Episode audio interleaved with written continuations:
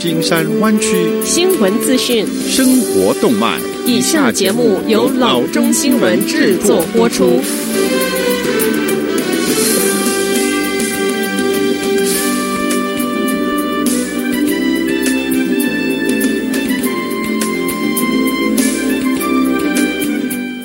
各位听众，大家好，欢迎来到老中广播电台的节目，我是君君。我们首先来关注今天的旧金山湾区地方消息。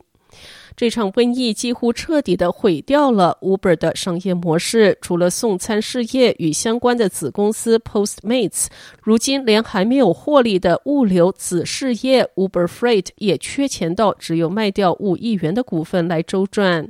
Uber 于十月二日表示，由总部位于 New York 的投资公司 Greenbrier Equity Group 领导的一个投资集团，已承诺向 Uber Freight 注资五亿元，以进行 A 轮的。优先股融资，根据交易后的计算，这笔融资将让该部门价值三十三亿元。不过，Greenbrier 的执行合伙人将加入 Uber Freight 的董事会。至于集团的其他投资者，Uber 则没有透露。Uber 表示，他们还是保持 Uber Freight 的多数股权，并将利用这笔资金来继续扩展物流平台。它基本上就是卡车司机与货运公司的网约车版本。Uber Freight 于二零一七年推出，至二零一八年八月份被分拆为一个独立的业务部门。虽然此举让它有更自由的发展空间，但同时也烧掉很多钱。下则消息：美国重要医疗供应商之一的 Universal Health Services 于九月底遭受恶意勒索软件的攻击。该公司于十月一日表示，所属的全美两百五十间的医疗机构都受到影响，其中有些还是治疗 COVID-19 的重要院所。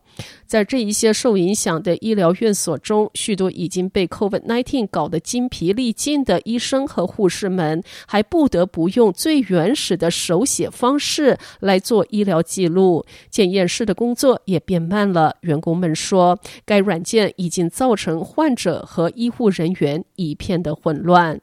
Universal Health Services 的声明对攻击的描述与恶意软件种类一致。他将电脑中的资料加密成乱码，只有在支付赎金之后，才能够使用软件秘密钥匙来打开恢复。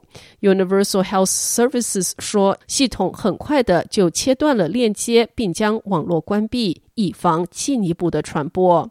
拥有九万多名员工的 Universal Health Services 表示，电子病历系统没有遭到攻击的影响，并且在逐步恢复与系统取得链接。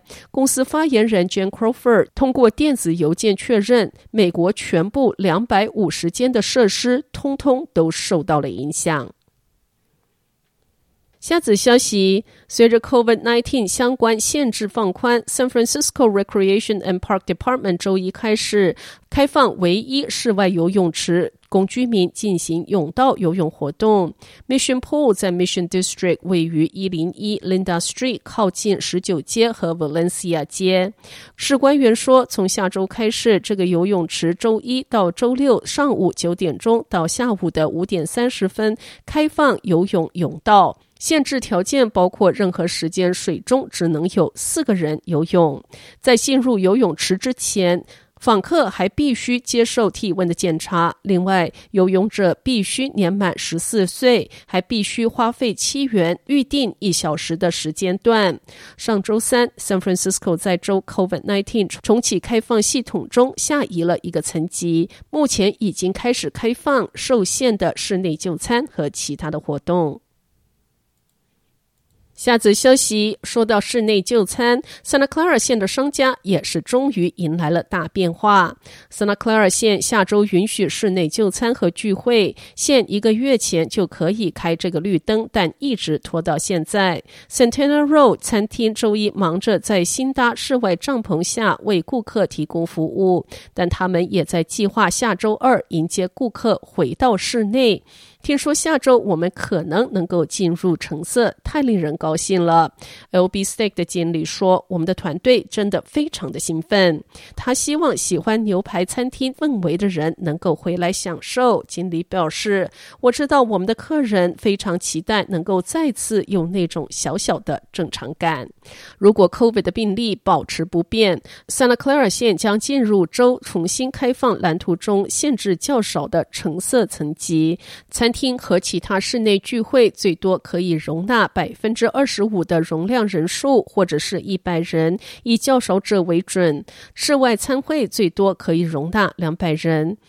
LB Steak 的经理说：“这对我们来说真的很重要，因为这意味着我们还可以带回更多的员工。Santa Clara 大约一个月前就可以允许室内就餐，但选择慢一点重新开放，与 San Francisco 一样。Santa Clara 县健康官 Sarah Cody 博士说：San Francisco 正在采取类似的做法，他们的室内就餐。”教堂室内聚会和室内电影院也处于红色层级的标准。尽管室内就餐马上就要开放了，但是有些人还是可能选择在室外就餐。出于保护的原因，我可能还是想要在外面吃东西。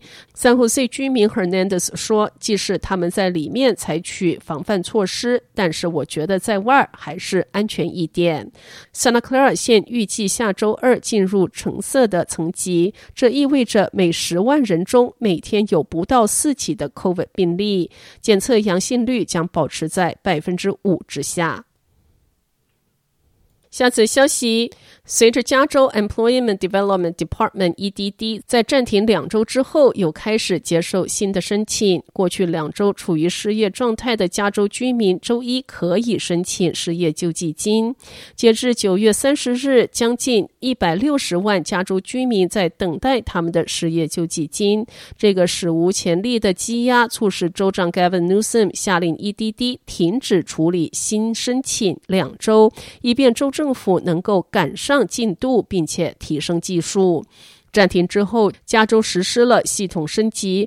旨在加快救济金支付的速度，减少欺诈行为，并尽快解决积压的问题。Mercury News 周一报道说，州正在提出新的技术，以核实申请人的身份和减少欺诈行为。新的系统还使流程更加的自动化，进而将 EDD 员工腾出来执行其他的任务。由于新冠病毒疫情，企业关闭，加州 EDD 的工作量已被淹没。自疫情开始以来约有八百八十万的加州居民申请失业救济金，仅仅三月到五月就有将近四百六十万人提出申请。